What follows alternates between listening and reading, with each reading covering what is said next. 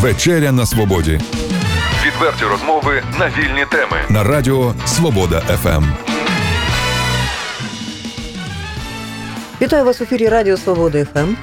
Більше того, вечеря на свободі. Олексій Маслов, мій колега сьогодні у студії. Та Ірина Воробей. Олексію, буду їздить е, ногами, пішки ходитиму я віднині, адже знову нам говорять про підвищення ціни на проїзд у нашому міському транспорті. Ух, Про на цю тему про підвищення тарифів на проїзд ми говоримо з громадськими діячами Тетяна Романова та Ігор Ушкевич у нашій студії. Вони е, досліджували це питання і вже досить давно. пані Тетяна, до чого дійшли з вашими дослідженнями?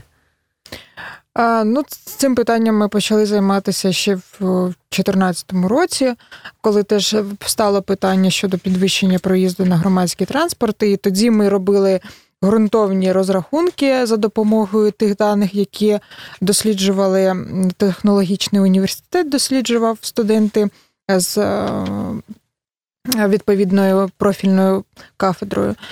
От за допомогою цих вони врахували пасажиропоток. От за допомогою цих даних ми зробили тоді дослідження і показали, що в принципі ціна виходить набагато нижче, аніж на той час перевізники хотіли. От а тоді ж пройшло так, що все одно підняли. Всі знають, що до 3,50 а, проїзд на громадський транспорт, і зараз.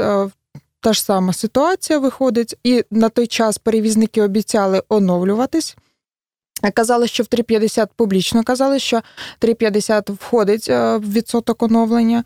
А е, ну, ми бачимо, що ніхто не оновлювався, окрім того, що були просто конкурси, і а, там деякі маршрути Ну, на сьогодні ж підписаний меморандум, наскільки я знаю, між перевізниками і е, головою міської ради. Да, підписаний меморандум, але Вони зобов'язані там що зробити. А, да, але мене хвилює юридична сила взагалі цього меморандуму. Наскільки взагалі юридичну силу має, і ну, це просто там усна домовленість перевізників з міською владою, що от ми готові йти там на зустріч вам, пасажирам, і готові оновлюватися, так підвищити нам ціну. І якщо вони не будуть оновлюватись, ну нічого не буде. Пане Ігорі, е, от хтось запитував, е, скажімо так, тих людей, які користуються міським транспортом, погоджуються вони чи не погоджуються. Запитували, от е, у перевізників, спроможні вони, неспроможні, цікавилися їх розрахунками. А от у нас, у громадян, хтось запитував, спроможні ми економічно е, платити більше за проїзд у міському транспорті. Практично ніхто не запитував. Я безпосередньо член робочої групи з ціноутворення з питань ЖКХ та транспорту при міській раді, як дорадчий орган для виконкома.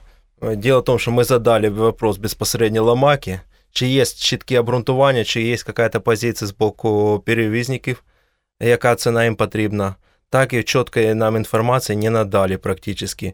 Э, как пояснили э, сам э, управление транспорту Бельские, цена, э, якобы перевізники хотели 8 гривен, но обґрунтування, як не сам 25 надали. одразу? Чого тільки 8, я так не розумію. Ну чому 8? А чому не Вот 25? это питання крутиться до сьогоднішнього дня, зависло в воздухі, і так я внятного е, інформації від руководства міської ради безпосередньо виконкому так і не отримав ні від Ламаки, ні від Бельського, ні від е, управління економіки, чому саме 8 гривень.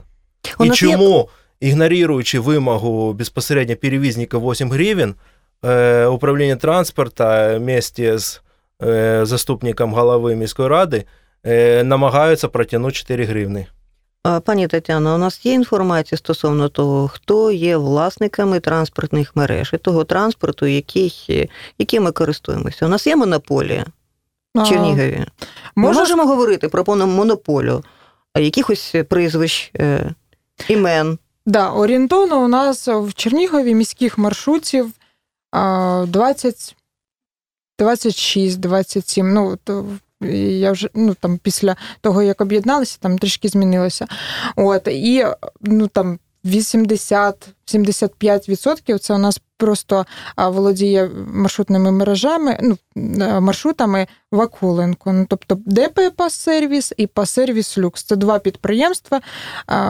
В принципі, кінцевими власниками є Вакуленко. Ну, Тому ми можемо говорити, що у нас дійсно є монополія, і по факту це дійсно так. А як борються з монополістами? А, ніяк не борються, тому що якщо в інших містах там є якісь е, спроби боротися з цим на місцевому рівні, то у нас ну, посилаються на законодавство всеукраїнське. Законодавство всеукраїнське не дозволяє боротися. В принципі, немає таких інструментів боротися з монополістами. Ну, пані Тетяно, от нещодавно їхала е, в одному з автобусів, не буду називати номер, е, ну, заповнений вщент. Я, чесно кажучи, ну, мені просто необхідно було вкрай бігом сісти в той автобус. Ну, а коли вже треба було виходити, я запитала водія, кажу, ви знаєте норму, скільки пасажирів ви маєте право перевозити в цьому автобусі? І він почав кричати: А, ну так не сідає цей автобус. Навіщо ти, ти в нього сіла? А що мені робити? А там, ви знаєте, Боже мій правий, там один на одному сидить. Ну я вже, чесно кажучи, сказала, що більш ноги моєї не буде в тому автобусі. От я знаю, як боротися з монополістами. Пішки ходити? Ходити пішки всім. Так, Це гарна розоримо ж стратегія. монополістів. Закон ринку. І тим паче, що от вже літо, майже весна, літо, і думаю, що можна ходити Якби пішки. ми велосипеді. об'єдналися реально день, два, три. І показали б тим монополістам, що насправді не вони керують містом, а ми, бо нас більше ми тут живемо. Це Да, знаєте, як да. кажуть, сидячі страйки є, а ми ходячі влаштуємо. Я вам більше скажу, що е, більшості пасажи... е, пасажирам більшості ну, влаштовує та ситуація, яка зараз відбувається на ринку пасажирських перевезень. Тому що Вони е, сліпі, глухі, вони, дурні. Багаті може. вони, мабуть, що співчувають там водію, всім іншим. Тому що коли от підходиш до водія і робиш конкретне зауваження там про роботу, про вигляд, про хамство. То пасажири деякі в Він салоні кажуть, запихає в салон по Да. 80 осіб, коли е, за нормою там їх мусить бути 25, ну я приблизно десь кажу.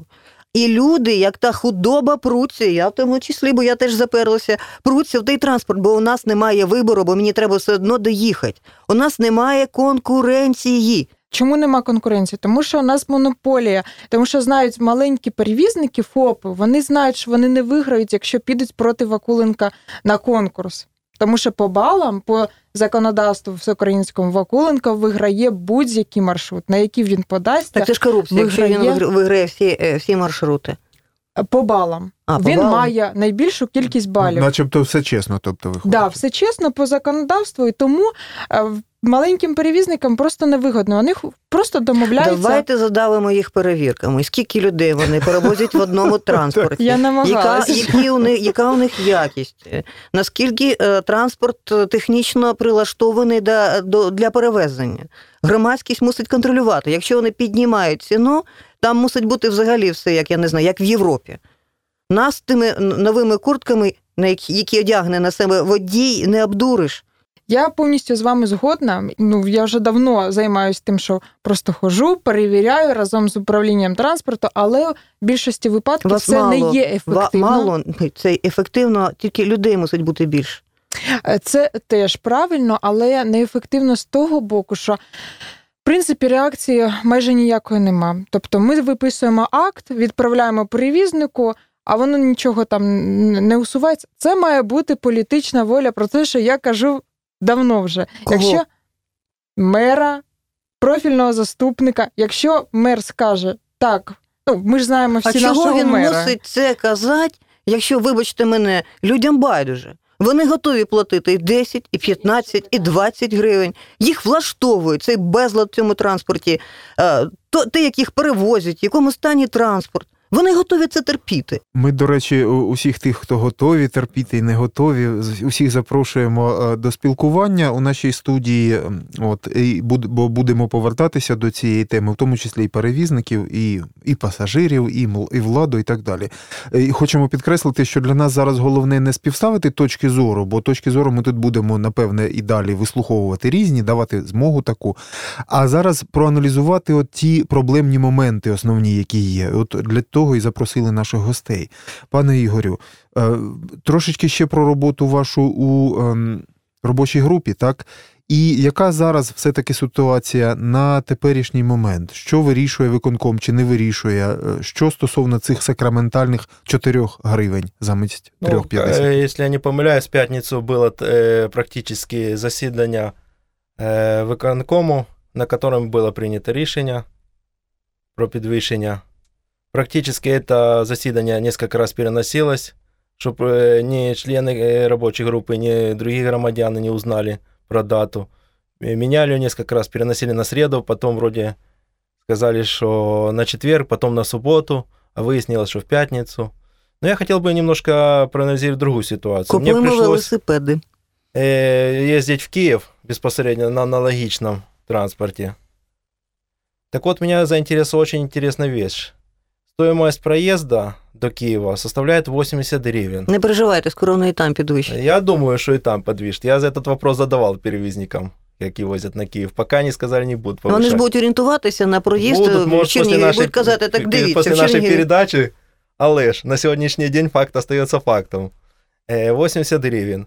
Поделивши на километраж, я выяснил, что разница в стоимости между перевозкой в Киев и перевозкой по мес- э, месту э, составляет 20 раз. Але цена пропорциональна, що там, що там, где-то составляет 4 гривны на 7 километров. Слухайте, а може Ну, нам можна було, скинутися конечно, всім це все разом понять, і ну. купувати власні автобуси? Не, дело в том, что я бы погодился с 4 гривнами, которые они предлагают. Но они умалчивают одну вещь, на которую мы не обращаем внимания. Те, которые возят практически в Киев, у них все сидячие места. Не больше 10 Ну человек. так, там не, не, не, сто... Э, не Дело в стоять. том, что у нас же по городу эта килька э, в концерной банке. Набьется столько людей, что там в три раза Ну, превышает це ж норму. лише в часи пік, і це елементарно можна вирішити. Потім, коли заходиш е, цей автобус або навіть тролейбус, ну тролейбуси весь час забиті, там ціна ж дешевша. Однак це ж елементарно мусив би власник вирішити. І якщо він порушує ці норми, пані Тетяно, його треба е, карати гривнею. Розумієте? Перевіряти кожний, е, е, зробити так, щоб громадськість стояла на кожній зупинці І виписувати, виписувати, виписувати ті штрафи. Вони не соромляться піднімати нам ціну. Ми мусимо вимагати якість перевезення. Так я вот прошу и кажу, что якость все-таки перевезения. Э, Именно как если 10 человек возится в Киев, почему у нас не больше 10 человек возят? Соответственно, если у нас по 10 человек будут возить, да по 4 гривны, а я вони будуть согласен. казати, не заходь. А, они скажут, не заходь. Не хочеш, не Воп- їдь. ну это Однак больше... мусить відповідати і Э, керівник, Дело в і том, водій. что насчет того, что не заходь, выходит кондуктор и кричит «заходи». Я неоднократно был свидком такой ситуации. Ні, я не, не про те кажу, я кажу, що водій не подобається, не заходь. Практически так, что то, что заявил э, пан Ломака о том, что 4 гривны это обрунтованная цена, я считаю, что это не обрунтованная цена. Цена э, в нашем транспорте должна быть не 4 гривны, а максимум 2 гривны. Поэтому 3,50 это, я считаю, уже перевышенная цена. Пане Ігоре, З тими навіть условиями, які хай нас би возять. вона була 4 гривні, навіть 5. Однак це мусить бути достойне, якісне, е, якісний транспорт. ціна. Розумієте? Нормально, щоб ми е, сіли, щоб ми доїхали, е, щоб там не було, щоб там було чисто, щоб не було бридко сидіти на тому сидінні. Елементарні речі. І громадськість мусить це контролювати. А не затиснутыми в дверями. Е, Тетяно, от е, давайте ще раз згадаємо про е, той е, досвід, який є з підрахунку, з такого громадського підрахунку спроб це зробити. Ви згадували про це, так? Як цей досвід от показує, чи, е, чи досить е, у громади можливостей, ресурсів, знань, я не знаю, досвіду і так далі, і так далі, для того, щоб провести незалежний моніторинг, отакий, от, чи як це назвати правильно, аналіз ем, тарифу, обґрунтованості тарифу, вивести свою формулу. А 100% громада може це зробити із залученням спеціалістів. Той же е, технологічний університет. Є кафедра економіки, вони вже це проводили, вони вже знають систему, е, методологію. Це ж ну, підраховується, в принципі, м, по е, там, відповідній методології, тому це робиться не так складно. Так а чому ми ем, цього, до цього часу це не зробили? Якщо це не складно. А, Ми не зробили, тому що ну тоді, коли цю книгу видавали і робили підрахунок, це ж робили за кошти, за міську кошти міського бюджету. Е, Я не пам'ятаю, там А тоді, Олексій, який сенс, якщо один раз уже зробили? Е, Сенс є, тому що тоді робили в 13-му році. Ага. Зараз е, щ- 17-й рік, і плюс вже ж поміняв, помінялась немножко, е, трішечки транспортна мережа, і об'єдналися чотири маршрути в два. Ну, тобто, ну і пасажиропотік, можливо, змінився з тих часів. І взагалі треба, якщо проводити, то проводити цілий рік підрахунок, якщо робити такий об'єктивний, тому що пасажиропотік змінюється. Весною один, влітку інший, а взимку ще Ну, інший. пані Тетяна, виходить так, от дивіться, це аби ми з Олексієм були власниками транспорту, то виходить так, приходжу я до там, керівництва нашого міста і кажу, так, мало нам платять за проїзд. Ми хочемо, щоб нам платили більше. Ми хочемо 15 гривень. Керівництво міста каже, «М, ну це багато 15. Давайте домовимося на 10. 10. Да. І за Так великим і було, в принципі. Так і произошло. А за великим рахунком, де тут були ми? Мається на увазі всі останні мешканці Чернігова. Не було. В цьому випадку, да, от як ви кажете, перевізники прийшли, запропонували 7 гривень. Влада подумала і каже: да ні, 7 багато, давайте 4. Як, ну, знаєте, як е, не хочеться користуватися цим напівкримінальним жаргоном, але як ото кажуть, дог- Порішали. договорняки. Да. дог- да. Практически мнение громады никто не считался. Да просто е, навіть якщо вони не рахувалися з думкою громади, все одно треба було хоча б якось аргументувати цю вартість, тому що вони Так а де народ? Народу ж немає. Народ слухає, їсть. Його влаштовує все. Возможно. То про що ми говоримо взагалі? Возможно, и так. Дело в том, что я вот единственный поднимаю вопрос, несмотря на то, что цену подняли, до сегодняшнего дня я вымогаю безпосередньо від Ламаки управління економіки і транспорту надать все разрахунки для изучения. Э, Так как я член данной рабочей группы, имею право проводить безпосереднє дослідження, експертизу, э, залучать експертів, сделать висновки відповідні. Я до сьогоднішнього дня не можу отримати інформацію. Хоча ця інформація суспільного значення, мною був надан до міської ради безпосередньо інформаційний запит на отримання даної інформації. І до сьогоднішнього дня мені не надають інформацію, відмовляючи, посилаюсь на те, що я, дана якоби інформація составляє 328 сторінок, тому ми не можемо надати. Но это ж, э, извините меня, не оправдывает никакие действия. Есть чітко в законі про доступ до публічної інформації сказано, що інформація суспільного значення надається необмеженої кількості безкоштовно. Крім того, вони прекрасно знають, що це треба для безпосередньо для робочої групи е, дана документація. Так, а може паперу принести їм? Чи, Е, можливо. 328 же ж листів. А Я попитався по- надати інформацію в електронному віді. Мені теж відмовили, посилаючись на те, що у них нет в електронному віді даної інформації. Е, інформація по, е, по розрахункам перевізника є на сайті міської ради. Все, все-таки до, до, треба ж довести якось е, це все до якогось розвитку, якщо серйозно говорити. Тобто, якщо ми вирішуємо, ну справді я маю на увазі громада, треба ж це, ну скільки ж жартувати можна. Якщо дійсно люди хочуть, якщо вони дійсно цього хочуть, насправді промоніторити ситуацію, дослідити і провести якесь своє незалежне А вони хочуть, скільки ми говоримо про підвищення тарифів? Скільки ми говоримо про тарифи? прорахунок, то як це зробити конкретно? Ну давайте збиратися, оголосимо якийсь там, я не знаю, волонтерський рух для того, щоб людей було достатньо для цього моніторингу, для проведення цих обрахунків і так далі. Залучимо фахівців, будемо знати конкретно їх імена, хто рахує, як рахує, на якій підставі і так далі. Ну, це я вже особисто проходила. Я е, на минулому підвищенні е, я організовувала, робила рекламу по ЗМІ і організовувала е, набір волонтерів, які б могли б підрахувати, але нас ну, там виявилось людей, мабуть, 20 записалося. Але насправді дуже складно, тому що люди не можуть там рахувати. Цілий день, не можуть там ну, ну, дві години, а деякі просто відмовлялися. Ну тобто, безкоштовно люди працюють дуже погано, ну неефективно, я так хочу сказати. От, а щоб були дійсно об'єктивні а, речі, там підрахунки у нас виявились, які б ми могли прийти і сказати владі, що ось дійсно об'єктивні підрахунки рахували волонтери. Бери і це дійсно. пенсіонерів. Пенсіонери, у них є вільний час. І не безкоштовно працюємо. Працюємо за те, щоб їх діти і онуки нормально їздили в місцевому транспорту і не платили більше. Да, ну от е, в принципі люди і хочуть так, а потім виявляється, що у когось там справи. Ну е, це дуже складно. Але я хочу про інше. Я бачу перспективу а, поки що зараз таку, ну. треба а, взагалі. Зараз на сьогоднішній день ні влада, ні перевізники, ні пасажири не розуміють, куди рухається громадський транспорт, куди їм рухатись перевізникам, куди владі рухатись, і пасажири не розуміють, що має бути з громадським транспортом через 10, 5, там 4 роки. І я бачу зараз необхідність в сформулювати стратегію розвитку громадського транспорту в рамках стратегії міста. Яка є середня заробітна платня? Чи спроможна ця людина ну, з цінами на харчування та комунальними послугами купити щось своїм дітям із одежі, я маю на увазі? Зводити їх в цирк чи в кіно, Знаєте, як покаже минула практика, то люди будуть їздити так, як, на так, як громадську. таракани. Всі готові їздити за більшою ціною. Ура! А я ще хочу сказати, що до речі, проїзд на тролейбуси не піднявся. Дві гривні так. залишилось. От давайте піднімати тролейбуси.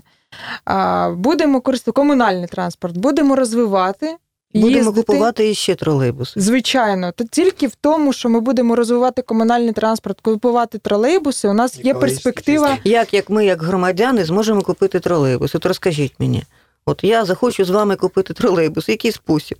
Ми можемо підтримувати комунальне підприємство. Ми можемо їздити як, на як? тролейбусах. А, тобто е, їздити, їздити да. ігнорувати автобуси, їздити на тролейбусах. Це як варіант. Давайте створимо акцію. Я проти автобусів. Повністю вас підтримую. І, і за тролейбус, да, чи як? Я я за тролейбус. За екологічно чистий транспорт. Може, скинемося на тролейбус? Але mm-hmm. тут, от знову ж я приходжу до того, що має бути стратегія розвитку комунального транспорту, тому що тролейбус у нас зараз працює а, ну, погано, якщо не говорити більше, да, м'яко кажучи. Тому а, для того, щоб тролейбус всіх влаштовував і молодь, і а, в середній ну, людей середнього віку і пенсіонерів, то треба зробити так, аби це було вигідно для всіх. Тому ну, що мало я, наприклад, тролейбусів просто як було б більше, менше, менше було б людей. Двічі мало, але і є неефективна робота. Наприклад, по автобусам можу привести. Я це вже неоднократно говорила, і нічого не змінюється. От і тролейбусом попало в нашій розмові. Не, не да, так це просто. Ну, да. От ну комунальним е, автобусом, 39-й автобус стоїть на зупинці на кінцеві, там не знаю, по півгодини, коли вже 27-й проходить 10 разів пройшов, а 39-й сидить стоїть. Тому тут питання: люди не хочуть, ну там вони на зарплаті сидять. Ну, в принципі, їм не цікаво там кататися. Можливо, у нього бідня перерва. Він же має право Ні. поїсти. Діло Дуже довго. Є три, всі ознаки корупційної Ну, Дивіться, півгодини хоч би. Так бідня три перерва. автобуси 39-х стоять. Ну це не може бути. А Я яку... спілкувалася з керівником. Управлінню транспорту Може, у них страйк? троллейбусном управлінні перечисляються деньги від перевізників для того, щоб вони стояли. Ну, цього я Надавали вже не можливість.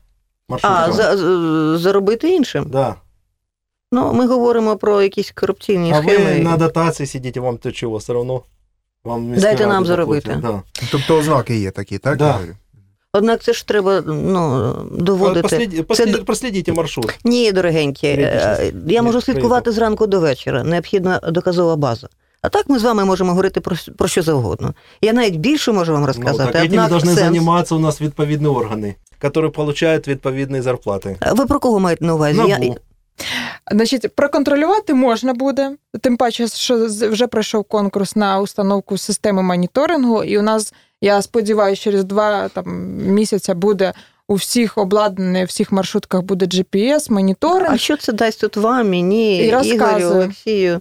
Значить, перше, мешканець міста, пасажир зможе прослідкувати і зрозуміти, де знаходиться транспорт, в якій точці, через інтернет, через е... Ти у кого нова суперова мобілка, її ж треба заробити. Будь-яка мобілка, ну там, де є інтернет, дійсно. І плюс будуть зупинки з електронним То бабуся старенька, табло. яка отримує мінімальну заробітну плату, Ну, неї якраз для GPS. бабусі. Передбачена зупинка з електронним табло, буде вона стояти на зупинці і дивитися на табло, коли прийде її автобус, тролейбус, що їй потрібно. От таких зупинок буде 5. Ну, на початку, можливо, в перспективі ще більше. І ця система дає іще друге. Це по-перше. По-друге, це контроль. Коли а, ми, от я, наприклад, тисячу разів знаю, і що ввечері, наприклад, автобус ну, автобуси не працюють, не ходять, водії з'їжджають. Довести речі, це не можу. велика проблема. Да, а довести не можу. GPS може це забезпечити. Там все буде е, офіційно в електронному вигляді. Скільки рейсів, скільки автобус е, на якому маршруті виконав, і тоді це можна штраф потім уже перевізнику накласти за те, що він не виходив або не виконав рейсів стільки, скільки потрібно. Ввечері його не було. Це покарання, це контроль і зручність для мешканців Хто міста. цим буде займатися, пані Міська Тетяно? влада, управління транспорту, це організатор. контролювати рух автобусів і їх Контролювати можуть абсолютно ж, я кажу, всі мешканці міста. Е, Якщо я стою на зупинці вже 20 хвилин і бачу, що немає близько мого автобусу, я пишу е, там, е, скаргу на управління транспорту і кажу: будь ласка, перевірте, в цей день не було автобусу. Е, Вони подивляться по базі, да, дійсно не було. Штраф. Ну, ми з вами до чого домовились? Насправді е, не все так у нас в нашому домі погано. Водимо з GPS, Перспектива є. перспектива є. Бабуся у меня виникає питання. Е, задоволена. Ну, потрібно ли бабушці этот GPS? Ну, як слухайте, вона буде розвиватися менше, пізніше настане Купить себе хорошу мобілку.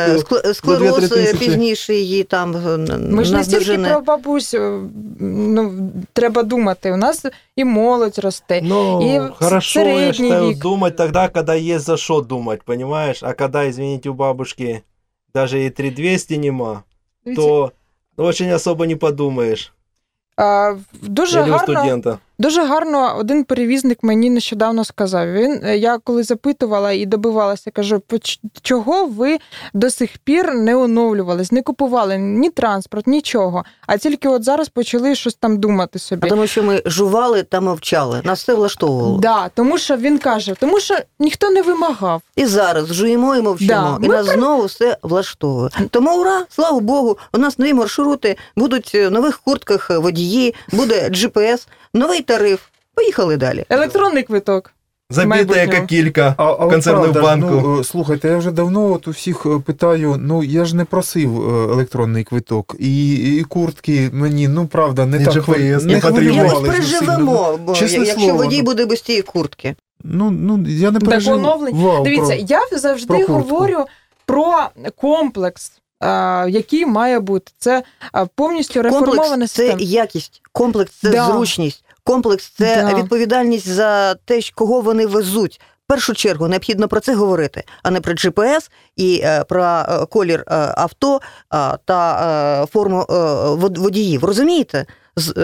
Все перевернуло якось з ніг, з ніг на голову. Так от в комплексі і треба говорити. От ми говоримо про оновлення а, маршрутів, щоб покупували новий транспорт. Ви, мабуть, на авто їздите, пані Тетяно? Я, ні, я їжджу на громадському транспорті, як всі пасажири, чернігівці. Ви задоволені більшість. транспортом? Взагалі не задоволена, і тому я цим питанням займаюся. Е, Мені це болить дійсно, і тому що я сама їжджу на громадському транспорті і знаю, як він виглядає. Тому я кажу про комплекс. Має бути оновлений громадський транспорт, мають закуповуватись нові машини, мають бути нормальні салони. Е, Технічно обладнані нормально, а не порвані там сидіння, все інше, в тому числі і GPS. Якщо ми хочемо, це ж якість, якщо ми будемо стояти на зупинці і не чекати по півгодини або по У годині. драних штанах і без взуття, однак GPS. Ми платимо тариф, той, який встановлений, а перевізник має сам обладнати GPS. Ми не платимо йому за GPS. Де ми йому заплатимо протягом року чи за півроку, коли він підніме цей тариф. Е, Дивіться, ще чого важливо от, е, електронний квиток. От коли буде електронний квиток, ми будемо знати, скільки буде насправді коштувати проїзд. Тому що це вже буде офіційно. Відкрито в електронному вигляді ми будемо бачити, скільки перевезено пасажирів, скільки не перевезено, скільки пільговиків. Ну тобто там буде вже відкрито, ми можемо легко порахувати. Зараз багато ну там чорного нала у перевізників, які просто ну, ніде не, ну, не видно ці кошти, і тому вони можуть придумувати будь-яку ціну. І ніхто, ніхто не знає, яка насправді ціна. Навіть перевізник не знає, скільки він перевозить пасажирів. Ти ж самими Маршрутці. словами заявив безпосередньо на робочій группе э, пан Ломака о том, что мы не можем посчитать переви- э, пассажиропоток. Дело в том, что в каждом автобусе стоит уже давно камера, и практически, которая пишет. И это не А хто составляет... буде рахувати Значить- з кожної камери? Снимается Я- просто запись, и можно посчитать с Значить, любой камеры, если эти сильно задаться этим вопросом. Я считаю, что это не главная проблема о том, что посчитать поток. камера стоит просто потому, что поставил перевозчик эту камеру для себя. Он эти данные Для абсолютно того, чтоб никому не посмотреть, отдаст, сколько даже пассаж- если ты сильно пассажиров. захочешь. И Він е, ви не думаєте, ворует він ли деньги вже его буде, водитель? е, собі сам шкодить, слухайте, буде розказувати. Це ж відкривати комерційну таємницю. Він ніколи не віддасть вам ті камери. Да. Зразумело.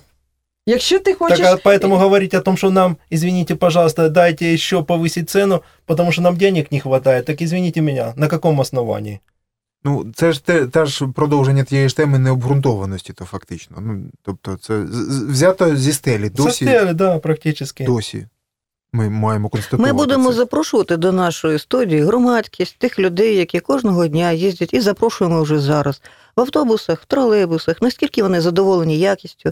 Більш того, це може бути проста людина-пенсіонерка, от вона розкаже, чи той же робітник, який їде з, дому до по, по тому маршруту. Ми влаштуємо декілька таких програм, де прості люди елементарно будуть розповідати, як їм вдається приїхати додому на роботу і навпаки.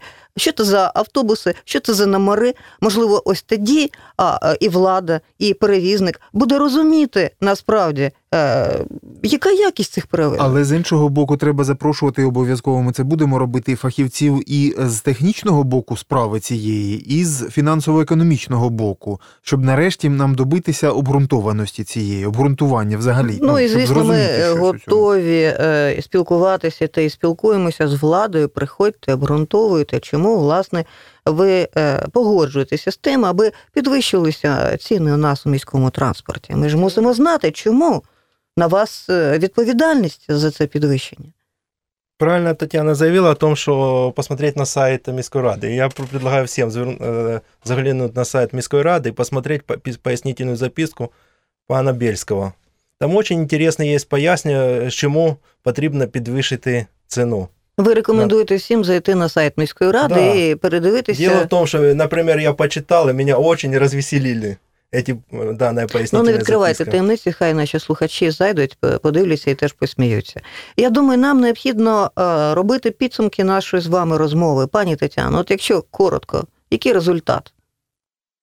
Е, На сьогоднішній день е, я особливо не знаю, який буде результат з підвищенням вартості проїзду. Е, Я знаю те, що планується, начебто, да, там GPS вже, в принципі, точно буде, а електронний квиток не знаю, буде чи ні. Але е, я так само, як і всі інші, хочу дізнатися, що в цей тариф вкладено в 4 гривні, 4,50. Для мене це поки що загадка так само, тому що я не розумію, який відсоток оновлення вкладений в цей тариф 4 гривні, і чи буде оновлюватись, чи не буде. Тому що, на мій погляд, е, той меморандум, який влада я, начебто підписала з перевізниками, ну нічого не значить. Це ніякої юридичної сили немає. І тому. е, Просто на словах ну, домовились і все. А має бути, я вважаю, що має бути чітка позиція від влади. Що вони вимагають від перевізників, які вимоги стоїть до, от, до перевізників, да, от, і що має що обіцяє взагалі влада робити в цій а, сфері громадського транспорту. І тому ж я й кажу, що я хочу бачити стратегію розвитку громадського транспорту і розуміти, що вкладено в тариф 4 гривні і серпня там м, в 4,50. Пане Ігоре, який результат нашої У розмови? меня питание. Дело в том, что говорят все До мене? GPS, GPS э, рассказывают, что вот должен быть GPS. Все это хорошо. Но меня, вот, как и любого другого гражданина, интересует вопрос. Когда этот GPS з'явится, когда мы его побачимо?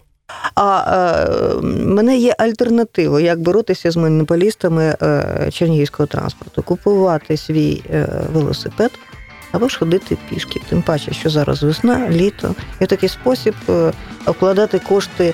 Ну, наприклад, свій шлунок, купити собі е, зайве яблуко. Дякую вам за чудову розмову. Приходьте до нашої програми знову. Дякую. Відверті розмови на вільні теми у програмі Вечеря на Свободі Тричі на тиждень у понеділок, середу і п'ятницю о 18.00. на радіо Свобода ФМ.